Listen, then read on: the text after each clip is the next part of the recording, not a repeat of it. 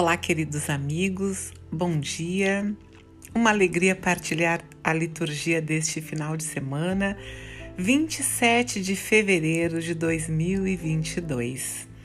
Eu sou Eliane Moura e te convido para, junto de mim, eh, nos aproximarmos um pouquinho mais do Pai do Céu através de Sua palavra.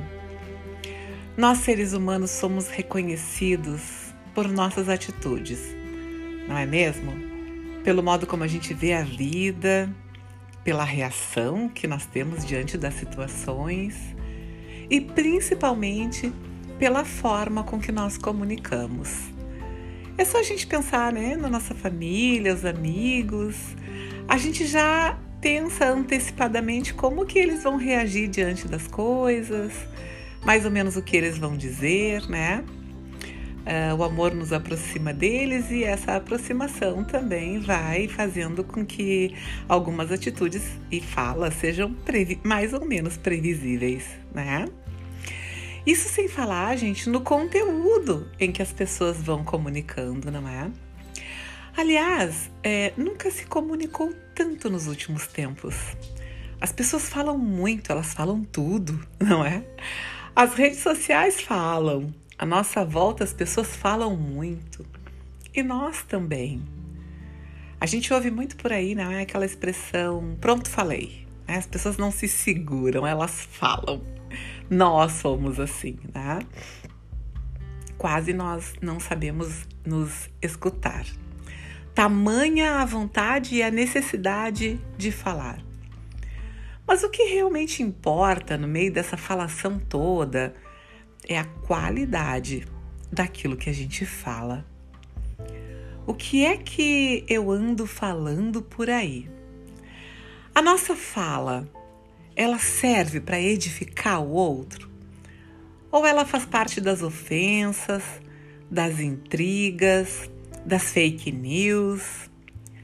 A primeira leitura deste final de semana no livro do Eclesiástico nos orienta: não elogies a ninguém antes de ouvi-lo falar, pois é no falar que o homem se revela.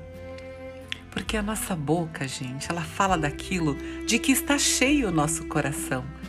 Nós conhecemos uma pessoa a partir daquilo que ela fala.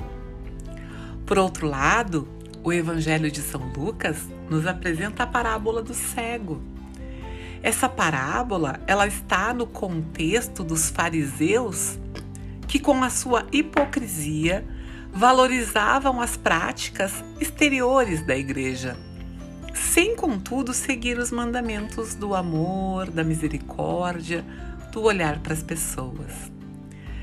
Eram cegos de espírito tentando guiar outros cegos, sem antes olhar para suas dificuldades, em se colocar diante de um Deus que olha para as gentes. Quais gentes? Todas as gentes. E o que é pior, ainda falavam em nome desse Deus. A liturgia desse final de semana nos chama a atenção, mas também aponta possibilidades. Não é fácil mudar de atitude. Isso exige fé e conversão. Uma conversão que é diária, que nunca está pronta, que termina lá no céu. E nós? Vamos fechar então a nossa combinação para esta semana? Essa semana é muito importante dentro dos tempos da igreja e de sua liturgia. A igreja nos convida não a assistir à quaresma, mas viver com Jesus o seu recolhimento, a sua paixão e o seu sofrimento.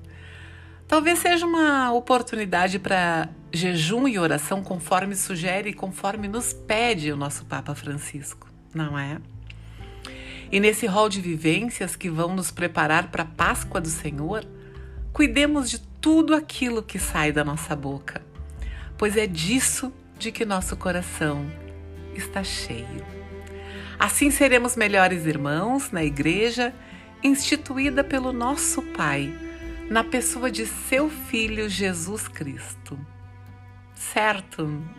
Então, um grande abraço a todos e um excelente final de semana.